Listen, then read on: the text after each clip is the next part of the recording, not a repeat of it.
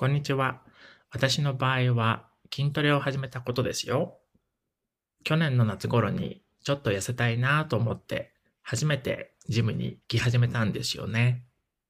でもその時はあまり規則正しい食生活をしていなかったので、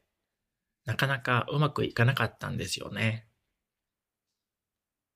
それでどうしてうまくいかなかったのか気になったのでちょっとネットで調べたりしてたんですけど、でも結局やっぱりちゃんと食生活を見直さないといけないなって思うに至ったんですよね。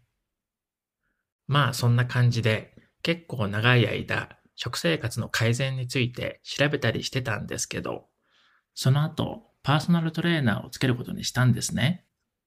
そしたらこれが結構自分には合ってて、それ以来ジムに行くのが楽しくなっちゃってどんどん好きになっていったんですよね。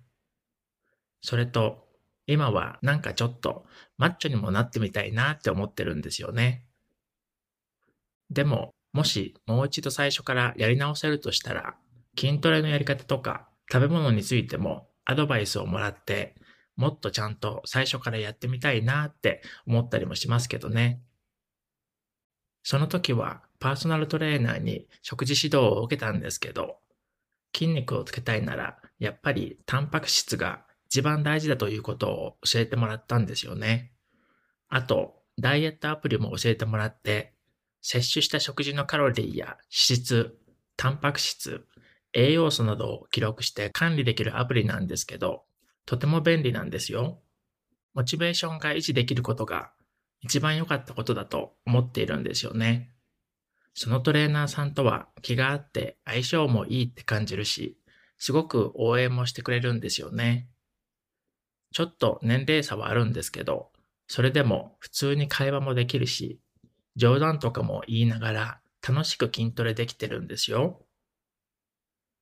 やっぱり相性があまり良くなかったら、こんな風にやる気を保ったまま続けられないと思うので、私にとってはすごく良かったんですよね。たくさんありますよ。よく眠れるようになったし、自信ももっとついたと思うんですよね。本当に色々変わったような気がしていて、生まれ変わったみたいな感覚なんですよ。実はあんまりいないんですよ。でも、ジムでよく見かける人たちとは、知り合いみたいな感じになってきてるんですよね。まあ本当はもっと同じぐらいの年齢の人たちがいたらいいなってちょっと思ったりはするんですけどね。